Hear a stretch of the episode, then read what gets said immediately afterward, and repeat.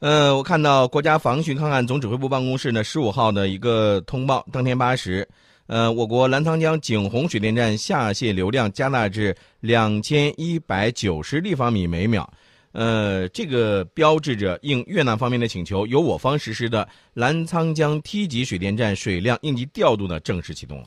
呃，这个事儿呢，我说句实在话啊，这个《孙子兵法》里头讲过一个，就是在火攻篇里头讲过这个水啊，他讲火的时候，他也在讲水，说这个以水佐攻者强，水可以决，不可以夺。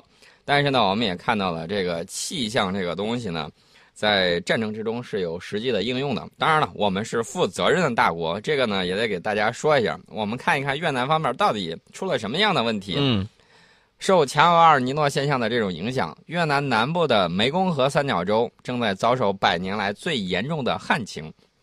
湄公河的这个水位呢降到了九十年最低，干涸的三角洲比往常提早两个月出现海水入侵的这种现象。盐水已经入侵到三角洲主河道四十到九十三公里，一百一十五万公顷的这种冬春作物百分之三十受到了威胁。它沿海多个省份将可能经受较长时间的缺水。嗯，除了越南之外，湄公河流域其他的国家也受到了干旱的袭击。嗯。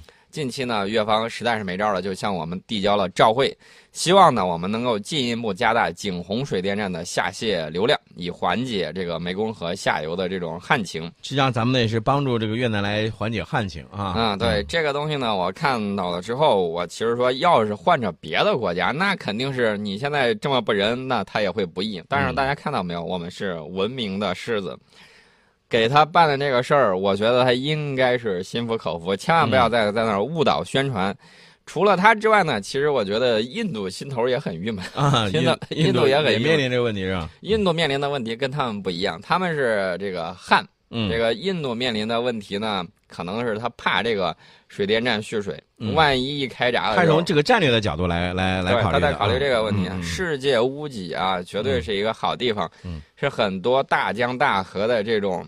发源地，对对对，呃，所以呢，我们要搞好自己的这种国土建设。哎，这个事儿我其实心里头是挺乐呵的。啊，我们这个事儿呢，先说到这儿啊，再来关注另外一个新闻。呃，昨天呢，我们已经说到了，说俄罗斯方面呢已经说，这个在叙利亚的军事行动呢已经结束了，将会撤出这个在叙利亚境内的一些军事力量。我们看到的是，俄罗斯国防部十五号说，俄罗斯在叙利亚执行打击极端组织伊斯兰国行动的主要军事力量，当天也就十五号已经开始撤离了。首批空军作战力量已经飞离了叙利亚。对它这个飞行距离呢，长达五千公里。其实呢，喷气式战斗机如果要飞的话，也就是四五个小时也就回去了。嗯。呃，这个中途呢，会在俄罗斯的这种境内机场做短暂的降落，进行加油和技术维护。嗯嗯。呃，这个双方呢，其实都已经通报了。有很多网上的人说：“哎呀，这个普京为什么这会儿撤了？是不是顶不住啊？什么之类的。”其实呢，这个事儿我们在昨天都说了，普京跟美国总统奥巴马之前是通了电话的，而且通报了俄方的决定。嗯，双方呢打电话不是光问个你好啊、hello 啊什么之类的。嗯，双方还讨论了叙利亚实施停火协议以来的取得的这种进展。嗯，呃，其实呢，俄罗斯从叙利亚撤军，以退为进。嗯，哎，呃，以退为进，其实这个对于叙俄罗斯来说。它实际上是保存了自己的一个这个，一个是方面保持自己的这个战斗力量，对吧？另外一方面呢，也给自己留有一个余地了。对，普京在去年十月份的时候就曾经有一个一个表态，当时呢，俄罗斯是应叙利亚政府方面的这种邀请，在叙利亚发动空袭 IS 的这个极端组织。大家要知道，俄军的主力是什么？是空军，它是用的是空军，并不是地面部队。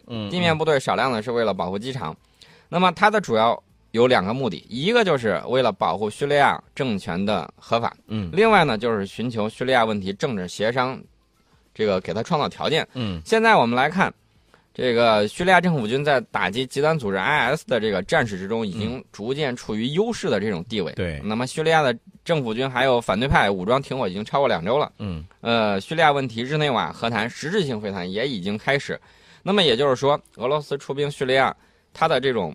两个基本目的已经达到了。嗯，呃，实际上呢，我们要说的一句就是，我们也希望呢，叙利亚呢能够早日恢复和平，这样子呢才能够让这个叙利亚当地的民众啊能够过上这个好的一个生活啊。